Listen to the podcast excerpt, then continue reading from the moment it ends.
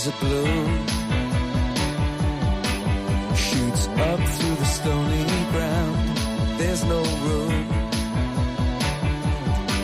No space to rent in this town. You're out of luck.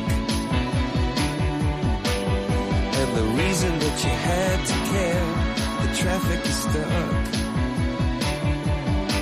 And you're not moving anywhere.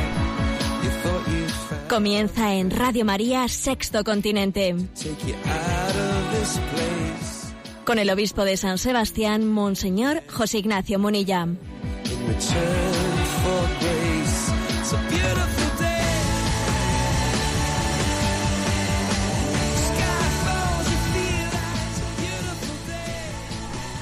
Un cordial saludo a todos los oyentes de Radio María. Un día más, con la gracia del Señor, proseguimos este comentario llamado Sexto Continente, este programa que lunes y viernes realizamos de 8 a 9 de la mañana. Permitidme un comentario así un poco, digamos, en tono jocoso de humor.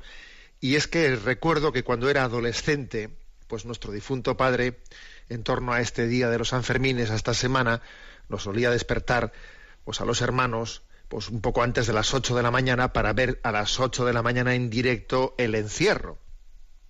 Era una tradición familiar, así en el, en el entorno veraniego. Bueno, ya, ya, ya veis aquí, pues en este momento estamos a las 8 de la mañana haciendo competencia al encierro. ¿eh? Bueno, es una pequeña broma, pero la mejor forma de que no nos cojan los toros es correr nosotros detrás de los toros. Esto, esto es así. La mejor defensa es el ataque.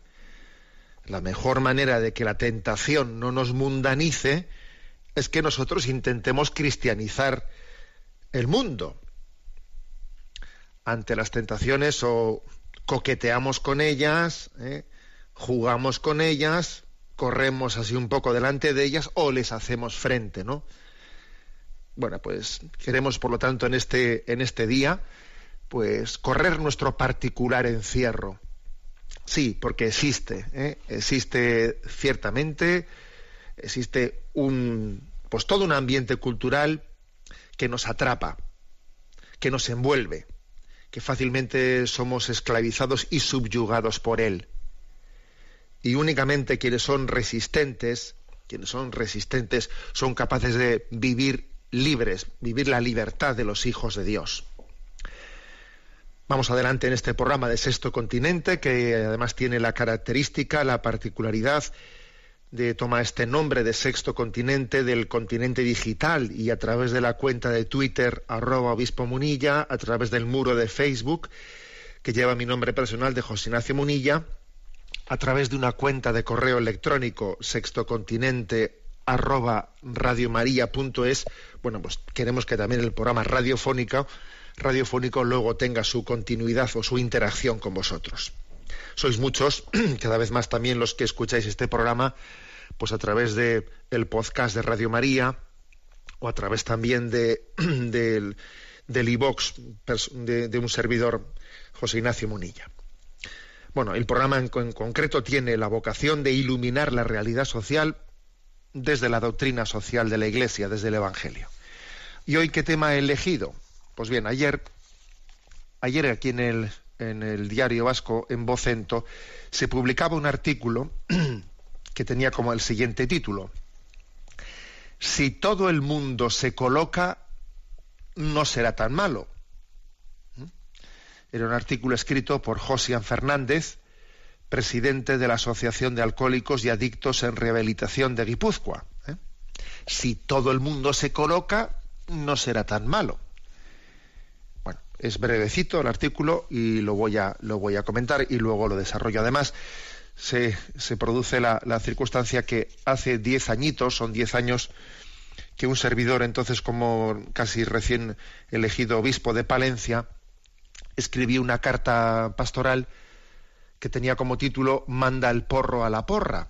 ¿eh? Se van a hacer después este verano. ¿eh? Este verano serán diez años de su de su publicación, que posiblemente ha sido de las cartas pastorales mmm, más, más prácticas, porque a veces las cosas cuanto más sencillas mejor, ¿no? Bueno, entonces voy a leer este artículo si todo el mundo se coloca, no será tan malo. ¿eh? Artículo de ayer en el diario vasco de José Fernández, que dice, la sociedad actual está en un vertiginoso proceso de cambio constante. Parejo a él, el consumo y tráfico de drogas está realizando una adaptación camaleónica que se caracteriza por el policonsumo de sustancias legales e ilegales una especie de sobrecompensación elíptica en la que todo vale en la evasión de la realidad. Esta situación está provocando graves consecuencias para la salud de los consumidores. Se están incentivando los contenidos adictivos de las, de las sustancias. Valga señalar, sin ir más lejos, que un porro contenía antes una media de 5 a 30 miligramos de THC, que es el contenido psicoadictivo, y los actuales contienen alrededor de entre 150 y 300 miligramos, es decir, de 5 a 10 veces más de contenido psicoadictivo por cada porro de marihuana. Un inciso. Esto no es mío el inciso, ¿eh? O sea, estoy leyendo el artículo. Un inciso. Donostia, o sea, San Sebastián, huele a porro es ya una frase utilizada en toda Europa, al ser la ciudad donde más porros se consumen de toda la Unión Europea. Otro tanto está sucediendo con las demás drogas en diferentes porcentajes. No obstante, el alcohol sigue siendo la droga más consumida por los jóvenes, siendo característico el consumo de atracón durante los fines de semana. Le siguen el tabaco y el cannabis, el consumo de cocaína, éxtasis, alucinógenos, heroína, sustancias volátiles y tranquilizantes no está tan extendido. Aunque parece que la prevalencia del consumo de la mayoría de las sustancias se está estabilizando, cabe señalar que España, en cuanto a esto, está a la cabeza de los países occidentales.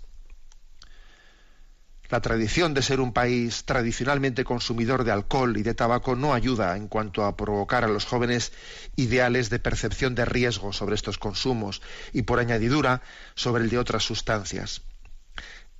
En estas se aprecian percepciones sobre la dificultad mayor o menor de adquirirlas, pero no sobre las consecuencias que provocan.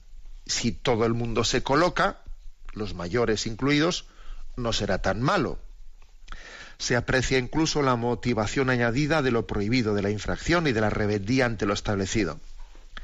La percepción de riesgo sobre el consumo de tabaco, con 60.000 muertes al año, más 1.500, 3.000 de pasivos, se desbarata fácilmente ante la visión de fumadores disfrutando apaciblemente de su consumo. Claro que si lo pensamos en contexto, tal número de muertes sería el equivalente a que seis aviones jumbo se estrellaran durante cada día del año, matando a todas las personas que se encontrasen a bordo. Así expuesto puede que impresione más. Los fallecimientos de fumadores pasivos superan de largo los que provocan los accidentes de tráfico. Sin embargo, estos últimos llaman más la atención. Queremos desde nuestra asociación eh, de, alcohólicos y adictos en rehabilitación, dice, queremos llamar la atención sobre que el pasado 26 de junio fue el Día Internacional de la Lucha contra el Uso Indebido y el Tráfico Ilícito de Drogas, que ha pretendido llamar la atención sobre este problema de nuestra sociedad, trabajando para alcanzar los siguientes objetivos. Primero, aumentar la percepción de riesgo entre la población sobre el consumo de sustancias legales e ilegales. Segundo, colaborar en campañas de prevención. Tercero, establecer colaboración con el sistema sanitario. Cuarto, responder a las llamadas de atención de las adicciones como continuación de los tratamientos profesionales. Quinto, colaborar a conseguir una sociedad más sana en todos los ámbitos. Sexto, una idea, una sola idea, hacer campaña de prevención en las empresas y en las AMPAs, asociaciones de padres y madres de alumnos. Por razones que se escapan a mi comprensión y salvo honrosas excepciones, en estos ámbitos no se trabajan estas cuestiones y debería hacerse. ¿eh? Bueno, firma este artículo, como os digo, José Fernández, presidente de la Asociación de Alcohólicos y Adictos en Rehabilitación, que además también él es máster en prevención de conductas adictivas y drogodependencia por la Universidad de, Valencia. Bueno, vamos a ver. Eh, no únicamente por el hecho de que se haya celebrado, ¿no?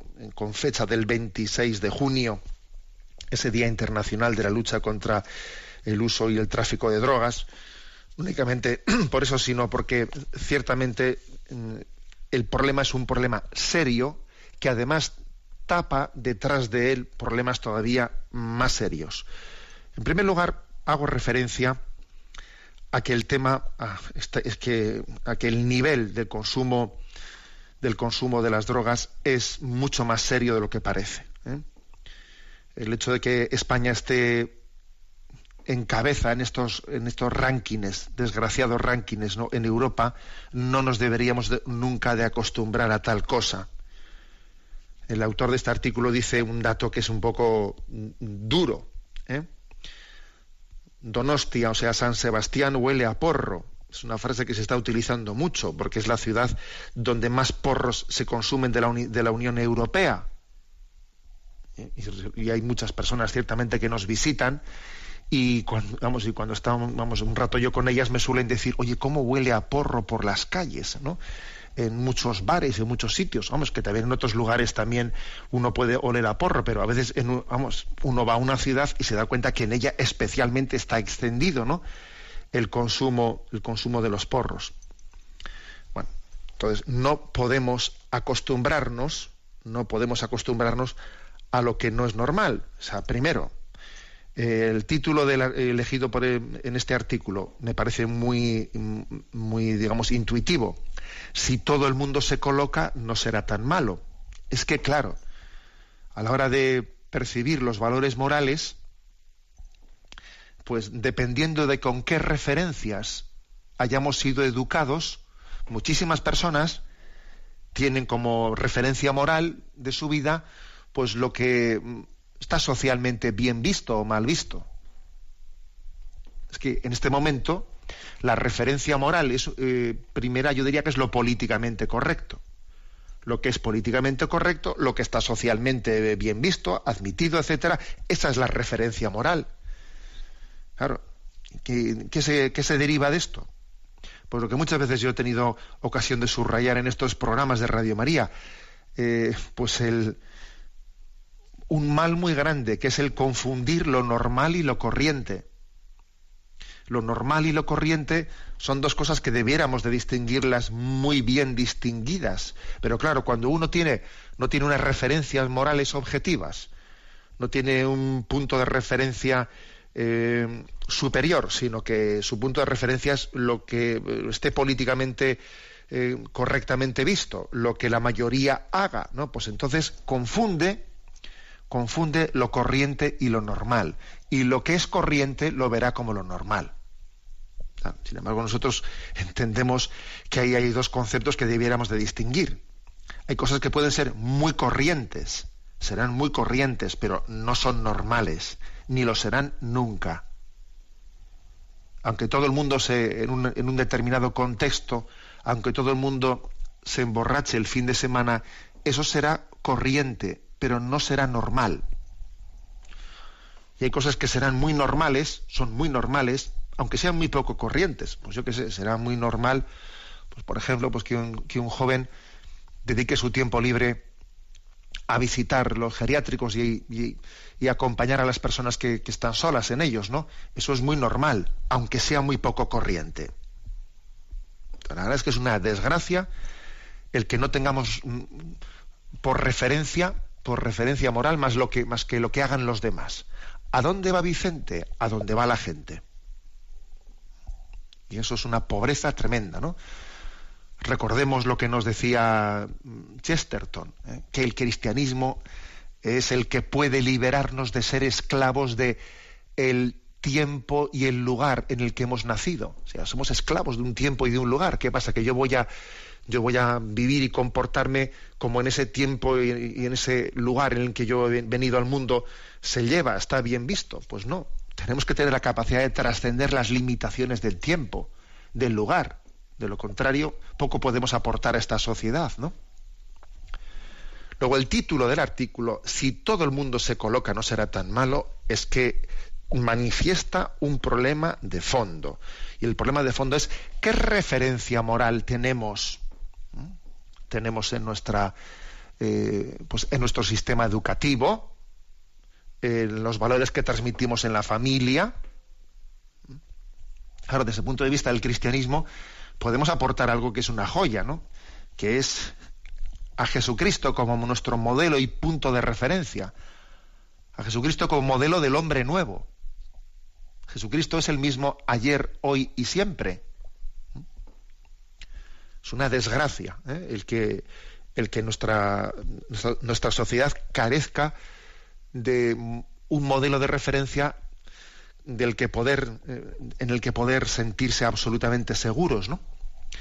Bueno, en, segundo lugar, también detrás de esta, detrás de esta expresión, eh, de, este, de este artículo, también se esconde otro, aunque no lo aborda el autor, aunque no lo aborde, pero se esconde también otra, otra contradicción.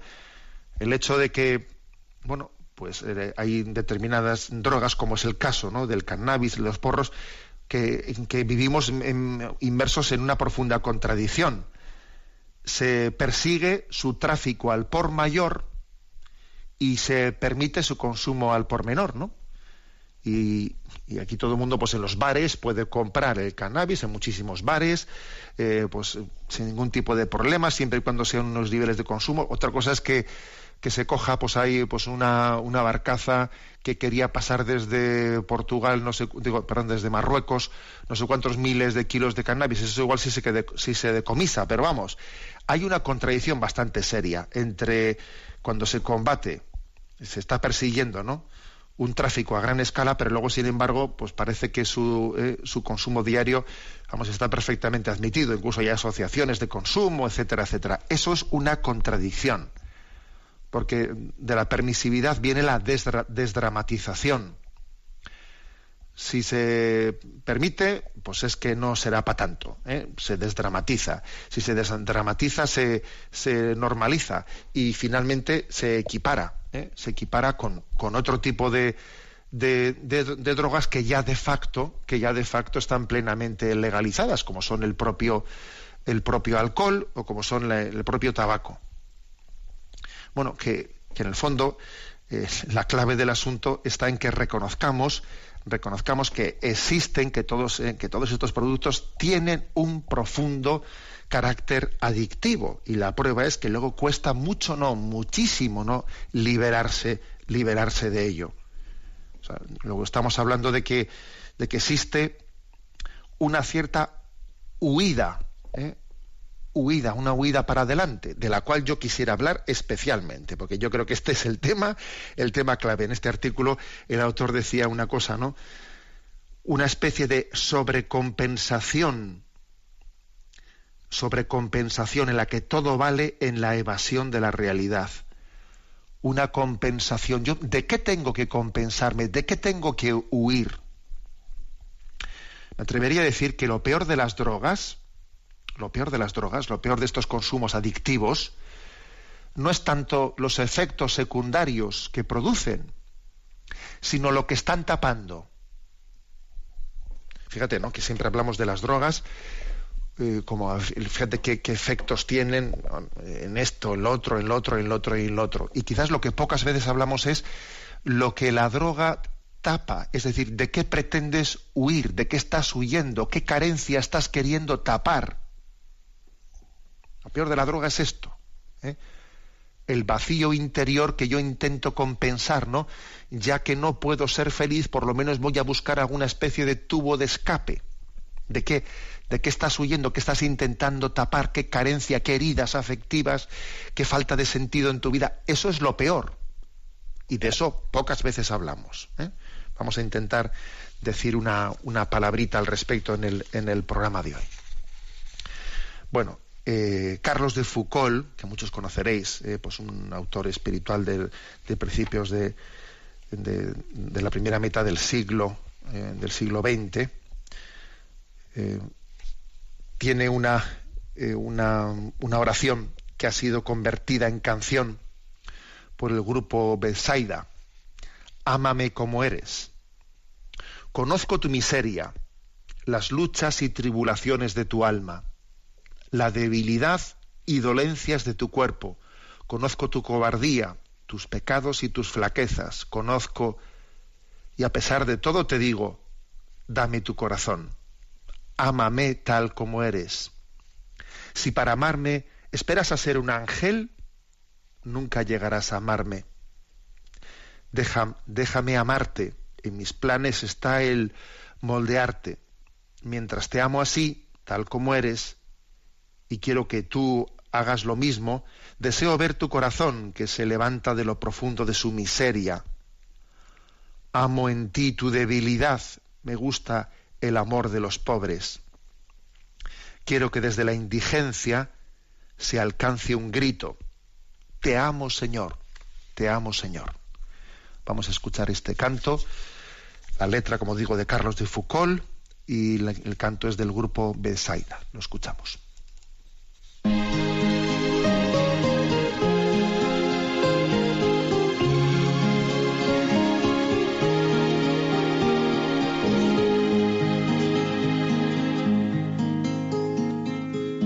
Conozco tu miseria,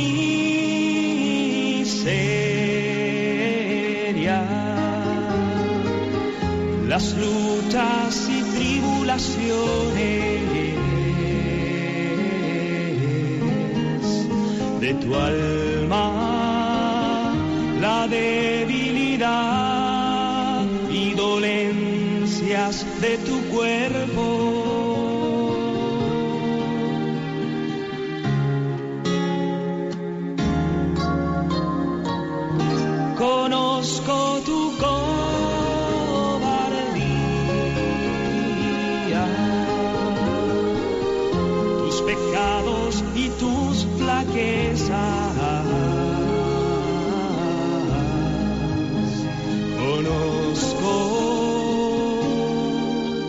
Y a pesar de todo te digo, dame tu corazón,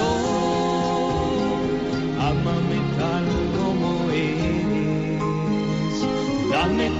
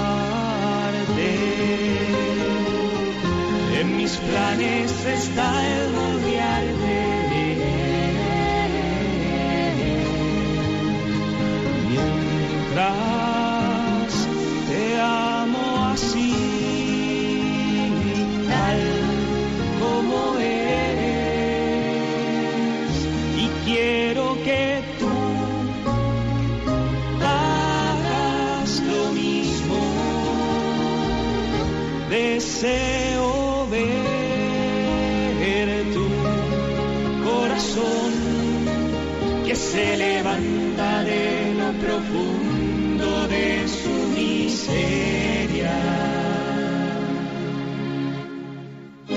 Amo en ti tu debilidad, me gusta el amor de los pobres.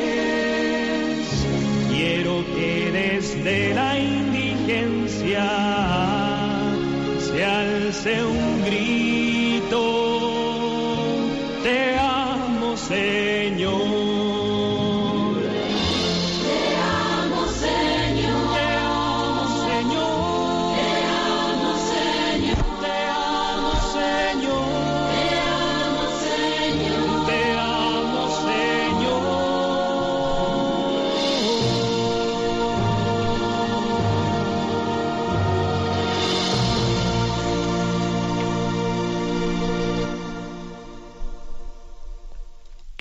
Te amo, Señor, desde nuestra debilidad.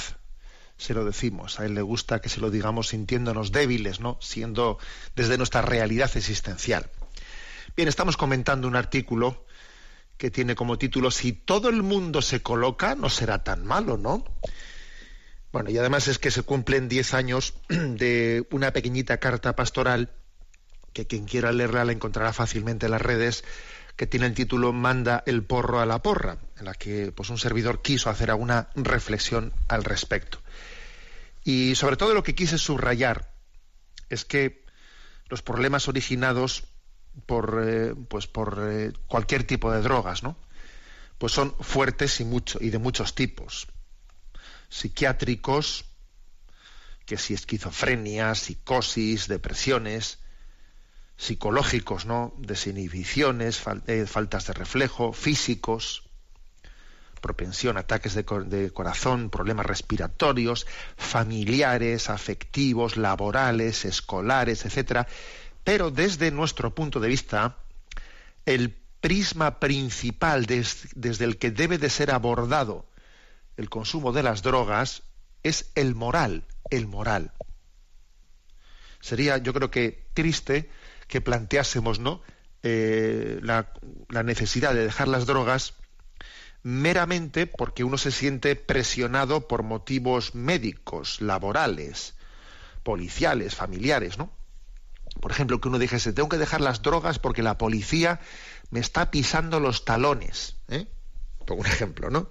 O porque el médico me ha dicho ya que, o sea, es como si alguien nos, nos, nos tuviese que poner una pistola desde fuera en la que yo no tengo más remedio, es que eso sería actuar, actuar sin creer en el bien moral. Porque claro, es verdad que eh, las consecuencias de las drogas pues son muchas, ¿no? En, en, en temas de laborales, en temas escolares, eh, de, de, salud, muchas cosas. Ya, pero es que si, si uno se motiva a dejar eh, a dejar una droga solamente por, por unos males externos a nosotros mismos, no, no, no hemos llegado eh, a captar el tema de fondo, ¿no? Lo que está en juego es el bien moral como razón principal para tomar decisiones. El bien moral. Y el bien moral en el fondo es, hacer, es responder a la pregunta de yo estoy llamado a la, plena felicidad, ¿no? Estamos llamados a la plenitud, a la madurez, en la medida en que en esta vida podemos alcanzar una, cierta madurez, ¿no? Entonces Dios nos ha, nos ha dado una serie de talentos, de talentos para que desarrollemos, ¿no? Pues, pues eh, la vocación a la que hemos, hemos sido llamados en esta vida. Entonces, cuando alguien recurre a algún tipo de adicciones, está dimitiendo de la vida y está huyendo. Es como, es como decir, bueno, yo en esta vida no puedo ser feliz, ¿no? O sea, re renuncio a serlo y entonces de alguna manera busco una sobrecompensación por ahí fuera. Como se dice hoy en día, me voy a dar un homenaje. ¿Habéis escuchado esa expresión? Yo la he escuchado con frecuencia. Dice, bueno, me voy a dar un homenaje. Me voy a dar un homenaje es, pues eso, voy a ir por ahí, me voy a pegar una, me voy a, eso, pues con alcohol, lo que sea, o sea, me voy a pasar de esto, me voy a pasar del otro, me voy a dar un homenaje, porque en el fondo necesito un tubo de escape porque no soy feliz, no, no soy capaz de, de encontrar una, pues la, la, mi alegría interior en eso que estoy realizando, ¿no? En ese me voy a dar un homenaje, en el fondo lo que se esconde es el no haber descubierto lo que es el bien moral. Porque cuando uno hace lo que, lo que tiene que hacer, cuando uno hace lo que Dios espera de él, eso es su descanso, esa es su felicidad. Buscar, eh, buscar la voluntad de Dios, seguir la voluntad de Dios, intentar entregarnos a ella, no solo es hacer, hacerle eh, feliz a Dios, sino que es ser feliz nosotros mismos. Con lo cual uno no necesita huidas, no necesita tubos de escape. ¿eh? Entonces, insisto, la razón última pues para, pues para decir no a las drogas, no a las adicciones en todas sus, modalidades, ¿no? Eh, no a los porros, no, a lo que sea, ¿no?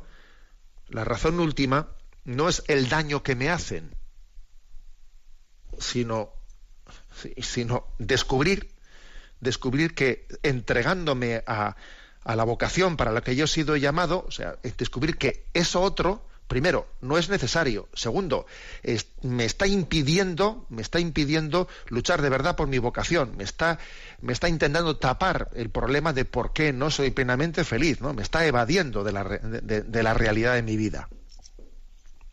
O sea, la razón última es el bien moral.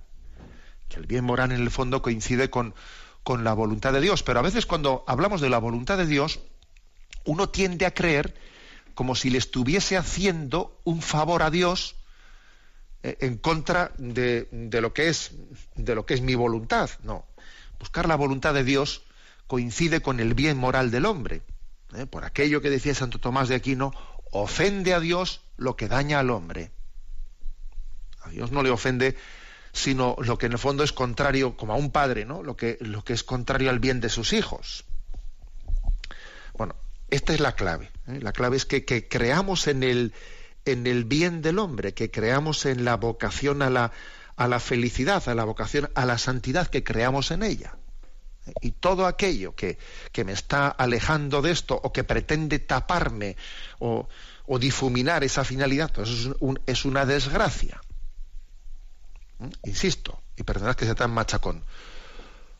Lo peor, de, lo peor de las drogas, de todo tipo de adicciones, no son las consecuencias eh, secundarias que pueda tener, los efectos secundarios, sino lo peor es lo que está tapando, que es la, eh, falta de, de, de, plenitud en nuestra vida. Eso es, eso es lo peor de todo.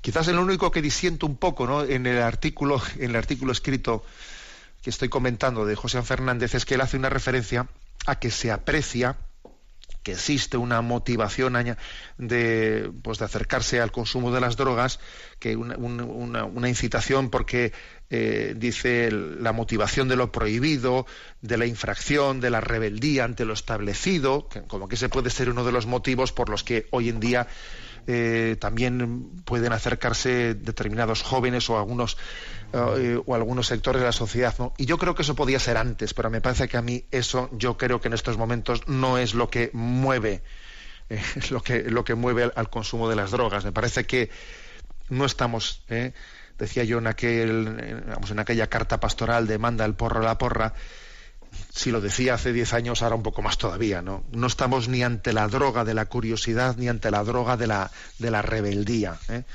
La droga de la curiosidad sería en otro tiempo, donde, donde faltaba una información y entonces por mera curiosidad pues podía haber personas que se acercasen sin ser conscientes de las consecuencias que eso podía tener.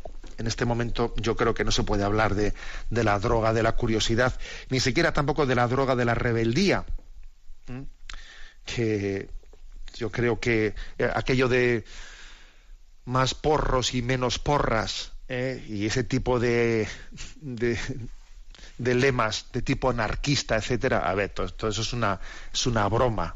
¿eh? Es, una, es una broma. Aquello era la droga de la rebeldía, de la insumisión, con una especial incidencia en el mundo hippie, en movimientos radicales, ¿no?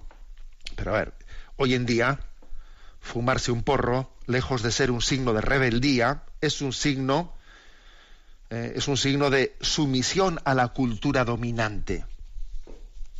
Eh, aquí verdaderamente el que un auténtico signo de rebeldía en el sentido no en el sentido auténtico de la expresión es el pues el ser astemio. El ser astemio la verdad es que sí que supone una rebeldía no frente a eh, frente al, ambiente generalizado. La clave, o sea, la droga de nuestros días se impone por defecto. Se impone por defecto, por falta de ideales firmes y trascendentes. Es como si el organismo estuviese bajo de defensas y entonces coge fácilmente cualquier virus que ande por ahí suelto. Nos falta afirmarnos en el sentido de nuestra existencia, de caer en cuenta de que nuestra vida responde a una vocación y, este es el problema. La cuestión clave es la falta de sentido. que uno no entiende por qué tantos sacrificios, por qué tanto, no, pues porque difícilmente se le puede pedir a alguien que se sacrifique en el día a día si no se le ha mostrado el sentido de su existencia. Solamente cuando descubrimos que venimos del amor y que volvemos al amor de Dios, venciendo el sufrimiento y la muerte, solamente cuando descubrimos esta vocación en la vida, somos capaces de dar lo mejor de nosotros mismos, sacrificios incluidos. Por eso yo creo que la mayor pobreza de, nuestros días es la falta de sentido. Y, la, gran propuesta de los cristianos es que Jesucristo es la clave de sentido de la existencia, es el bien moral del hombre. Él nos revela la vocación al amor. ¿Mm? Y entonces desde ahí pues ese recurso a esos tubos de escape de las drogas y de los consumos adictivos, todo eso cae por su, por su propio peso. ¿Mm? Por su propio peso. este es el tema. Luego a esto se añade, se añade, pues, eh, que también la revelación en Jesucristo nos ilumina lo que, lo que yo llamaría una antropología realista. Una antropología realista. Y la antropología realista es pues decir que, bueno, que aparte de tener clara la vocación, o sea, el, ideal al que estamos llamados, luego además es, muy importante ser conscientes de que el espíritu es fuerte, pero la carne es débil. De lo cual se deduce que tenemos que ser siempre muy prudentes en esa batalla espiritual, ¿no? Y no sentirnos nunca seguros. Que, que, hay que ser que hay que educar nuestros deseos, nuestros deseos porque si, eh, si no sabemos decir que no a nuestros impulsos, a nuestros deseos, fácilmente nuestros ideales se acaban, se acaban viendo pues orillados, eh, se acaban viendo un poco aparcados, porque resulta que al final lo cómodo, lo placentero, etcétera, acaba siendo lo que determina nuestro comportamiento. ¿Mm? O sea, aprender a, educar con el sacrificio, con la renuncia, pues nuestros deseos. ¿Mm? Porque no es lo mismo no es lo mismo querer que desear. No es lo mismo querer que desear. Y eso hay que matizarlo. Uno tiene deseos y los deseos en el fondo pues son un tanto, digamos, incontrolables. ¿eh? Eh, pues deseos que, parten sencillamente de desde la, espontaneidad de, mm, pues de, una, de una carnalidad nuestra de una carnalidad, que deseamos lo placentero, deseamos lo, siempre lo máximo placer con el mínimo esfuerzo. Ahora, eso es una cosa y otra cosa es el querer, el querer, que ya supone un acto de la voluntad en el que también eh, pues, mm, entra, debe de participar la iluminación de la razón. No es lo mismo querer que desear. ¿Eh? Entonces, esto también es importante. Es importante. Dice, dice, tú deseas Mm, es, una cosa es decir, desearías eh, tomar, pues tomar ese, pues imagínate, ¿no? Pues una, en una fiesta llena de alcohol te apetece, sentirías una atracción hacia ello, pues es una cosa y otra cosa es quererlo. Quererlo ya es una decisión de la voluntad. Bueno, también el cristianismo, por lo tanto, no únicamente ilumina en cuanto a los ideales últimos del sentido de la vida, sino también ilumina a la hora de abrir nuestros ojos ante lo que debe de ser una verdadera antropología, una educación de nuestra, de nuestra voluntad, ¿no? Sin, lo cual, pues muchas veces nos autoengañamos de una manera, vamos, de una manera pasmosa. En resumen, eh, en resumen, eh, el título del artículo, si todo el mundo se coloca, no será tan malo. Es un es un título que está evocando la necesidad eh, de, referencias para todos nosotros. El ser humano necesita referencias. Y nosotros los cristianos, aunque este artículo no está escrito obviamente desde el punto de vista cristiano, nosotros los cristianos sabemos que, existe una revelación, eh, es la revelación en Jesucristo, que es la que, es la que ilumina esa referencia, esa referencia última. Y también además sabemos que Dios nos ha puesto unos junto a, junto a otros, que no caminamos solos, que Dios ha querido que el testimonio de unos sirva para iluminar la debilidad de otros, incluso a veces también el testimonio de los que han caído, de los que han pasado por esa debilidad, de los que en este momento, pues habiendo tenido esa experiencia, igual están especialmente capacitados para iluminar a los que están todavía bajo las adicciones. ¿eh? Yo sé que habrá ahora mismo muchos oyentes que habéis pasado en otro momento de vuestra vida, pues esclavitudes de adicciones, ¿no? Y ahora, pues por la gracia de Dios, pues vivís otro momento de vuestra vida. Sin duda alguna, también Dios os da una capacidad de, ser instrumento para otras personas, de, dar testimonio de, la, de lo que es la libertad, ¿no? Para ser hijos de Dios hemos sido libertados, ¿no? Con la libertad de, donada por Jesucristo. Bueno, tenemos esta, este canto que nos sirva para pedir esta libertad. Me tocaste, Jesús. Jesús nos toca con su gracia, dándonos el don de la libertad. Lo escuchamos.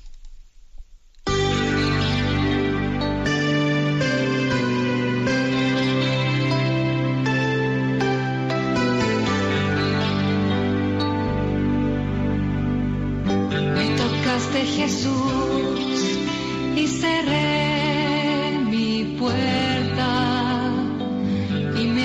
hablaste Jesús con el pan y el vino y así con tu sombra detrás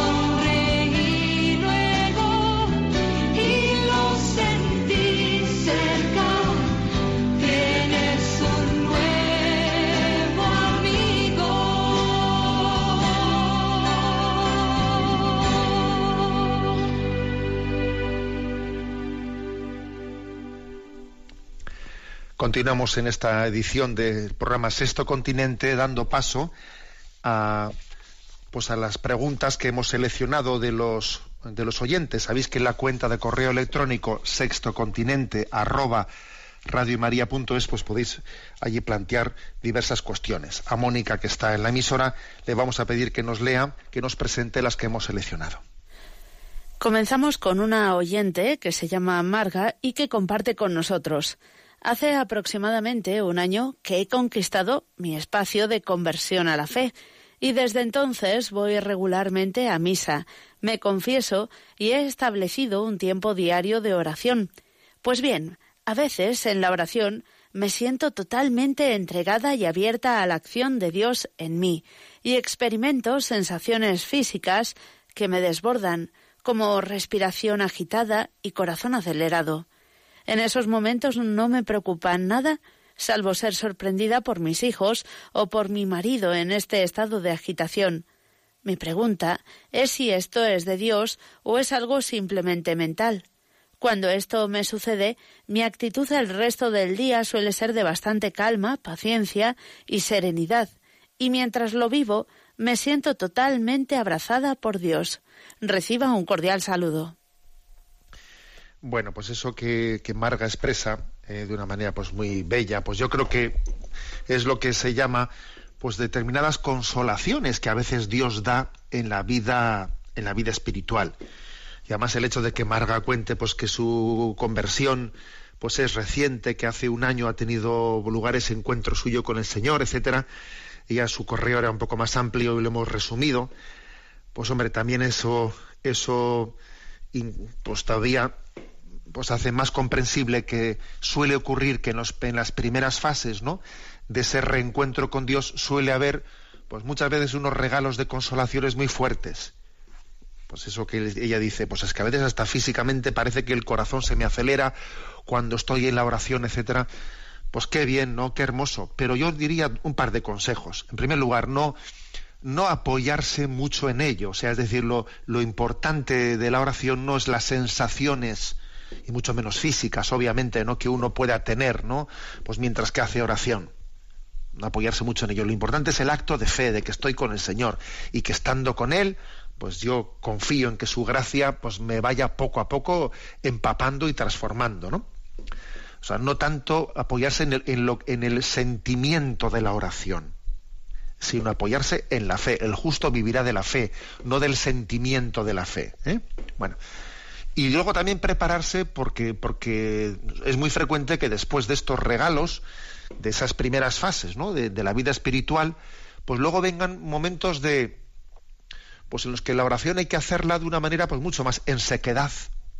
También lo puedo decir por mi propia experiencia, que yo recuerdo pues que los primeros años del, en el seminario fueron un regalo así de consolaciones pues tremendo. Y luego, pues como es lógico, pues después vienen otras etapas en tu vida en las que tienes que caminar con mayor sequedad, etcétera. Y, es, y eso, y para eso tenemos que estar preparados y no pensar que luego en el momento que no tengamos determinados sentimientos y consolaciones, estamos haciendo mal la oración. No, no caer entonces en esa tentación. ¿eh? O sea que yo creo que, como dice San Juan de la Cruz, ¿no? Ni cogeré las flores, ni temeré las fieras ni una cosa ni otra. ¿eh? Nosotros estamos con el Señor. Y cuando perdís, perdís. Y cuando, pues eso, cuando patatas o boniato, boniato. O sea, eh, lo importante es estar con Él. ¿eh? Y creo que, pues esa es una llamada a todos a que nos dejemos encontrar por Jesucristo. Adelante con la siguiente oyente. Nos vamos ahora a leer un correo de otro oyente de Palencia, Sergio Mendoza, que nos cuenta.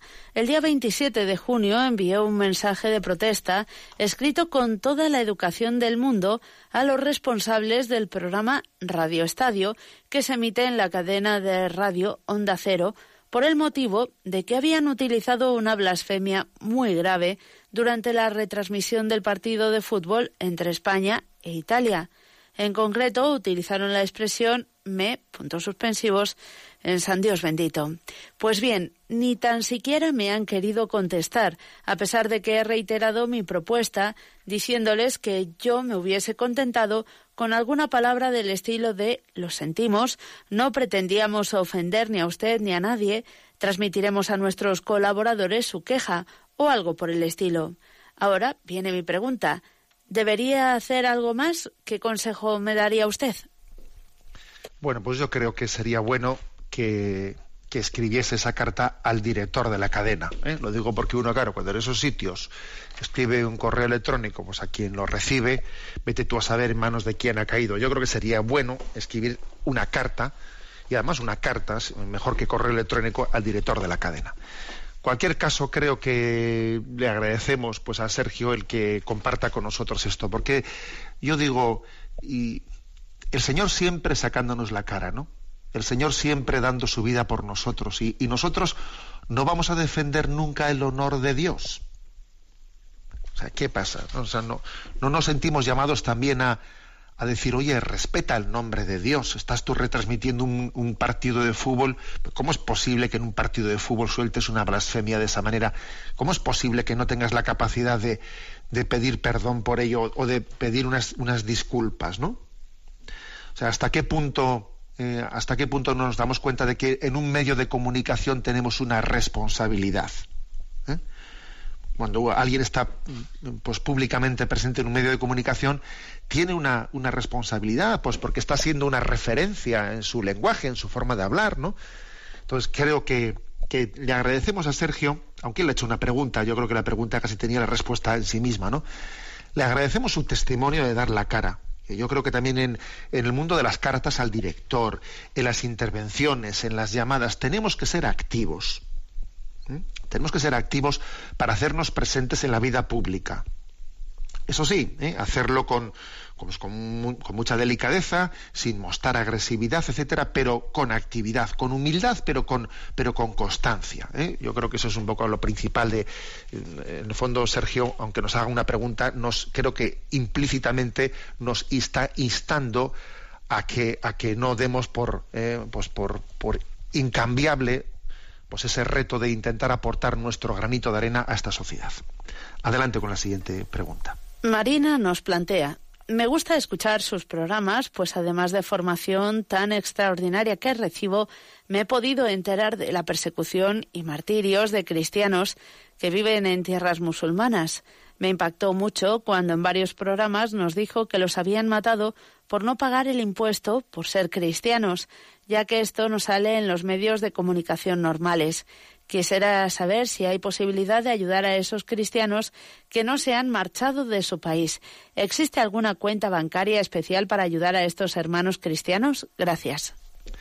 Bueno, pues eh, el Santo Padre ha realizado un gesto de gran libertad, un gesto profético que, pues que yo creo que también eh, merece la pena ser destacado. Sabéis que de vez en cuando está grabando él en, en un canal de YouTube determinados mensajes, pues eh, comentando las intenciones de oración, etcétera. Y recientemente él ha grabado pues un mensaje eh, mostrando su apoyo hacia la asociación Ayuda a la Iglesia Necesitada, que es una asociación pontificia que también tiene una presencia importante en España, que precisamente se caracteriza por la ayuda a los cristianos perseguidos. ¿no? Entonces, bueno, pues si el Santo Padre ha hecho ese gesto, digamos, de, de, tan libre, ¿no? De haber mentado explícitamente pues, a una asociación pontificia como es Ayuda a la Iglesia Necesitada, eh, que tiene ese cometido de ayuda a los cristianos perseguidos, pues yo me atrevo también a subrayarlo ¿eh? y a decirle a Marina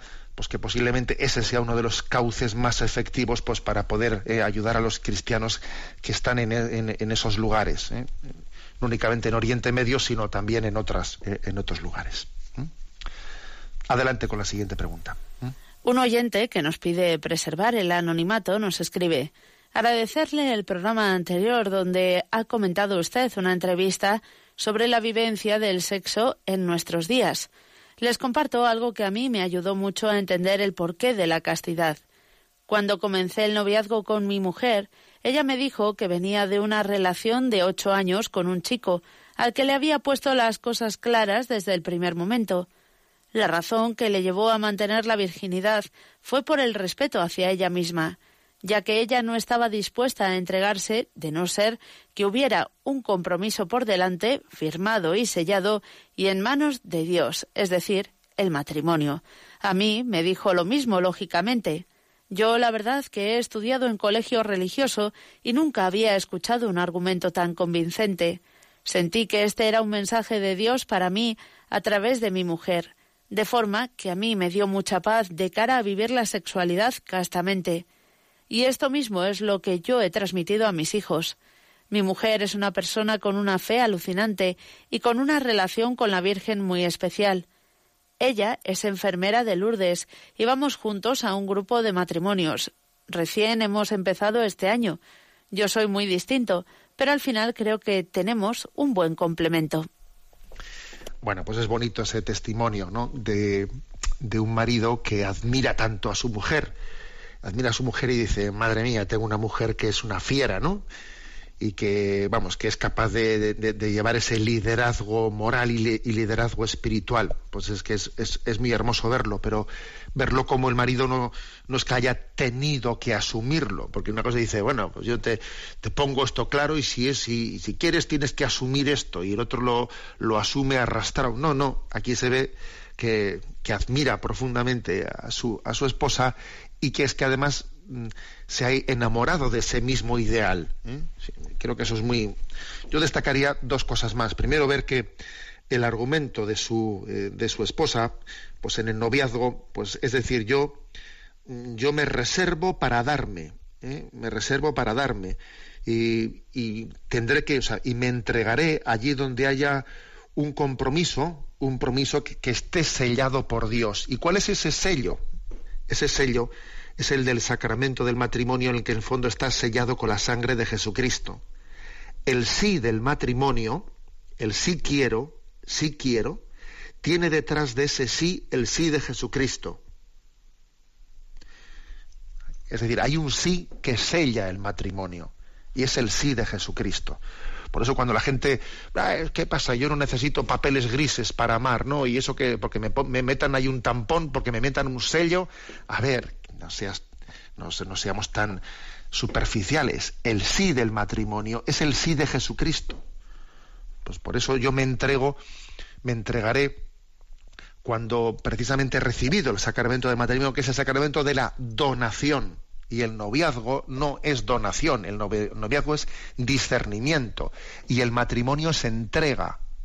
¿eh? Entonces creo que ese argumento suyo, pues es que tiene, tiene mucha fuerza. Y luego también otra cosa que me llama la atención es el hecho de que este hombre diga que, él ha sido educado en un colegio religioso y claro, pues a mí no me habían educado tan claramente en esos valores como a mi mujer. O sea, mi mujer tenía mucho más claro el tema de la castidad y yo, pues yo fui educado, pues sí, en un colegio religioso, pero que no me transmitieron tan claramente esos valores, ¿sabes? También esto es una llamada de atención, ¿eh? que este oyente diga eso, porque a veces en, nuestra, en la transmisión de los valores cristianos, pues por miedo a no ser a, que no sean aceptados por los jóvenes, por miedo a que seamos contraculturales, estamos edulcorando el mensaje del cristianismo, el mensaje de la castidad, y al final eso no convence a nadie. No convence a nadie, porque es una especie de versión mundanizada de los valores cristianos que no son, no resultan ni significativos ni atrayentes para nadie. ¿eh? Pues, o sea que agradecemos que nos hayan compartido ese testimonio. Tenemos el tiempo cumplido la bendición de Dios Todopoderoso, Padre, Hijo y Espíritu Santo descienda sobre vosotros. Alabado sea Jesucristo.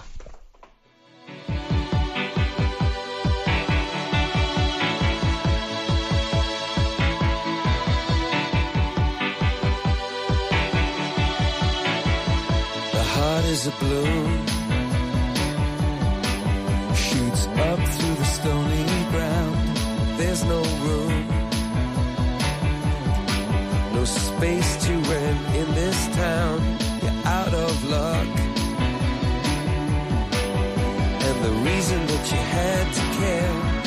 traffic is stuck.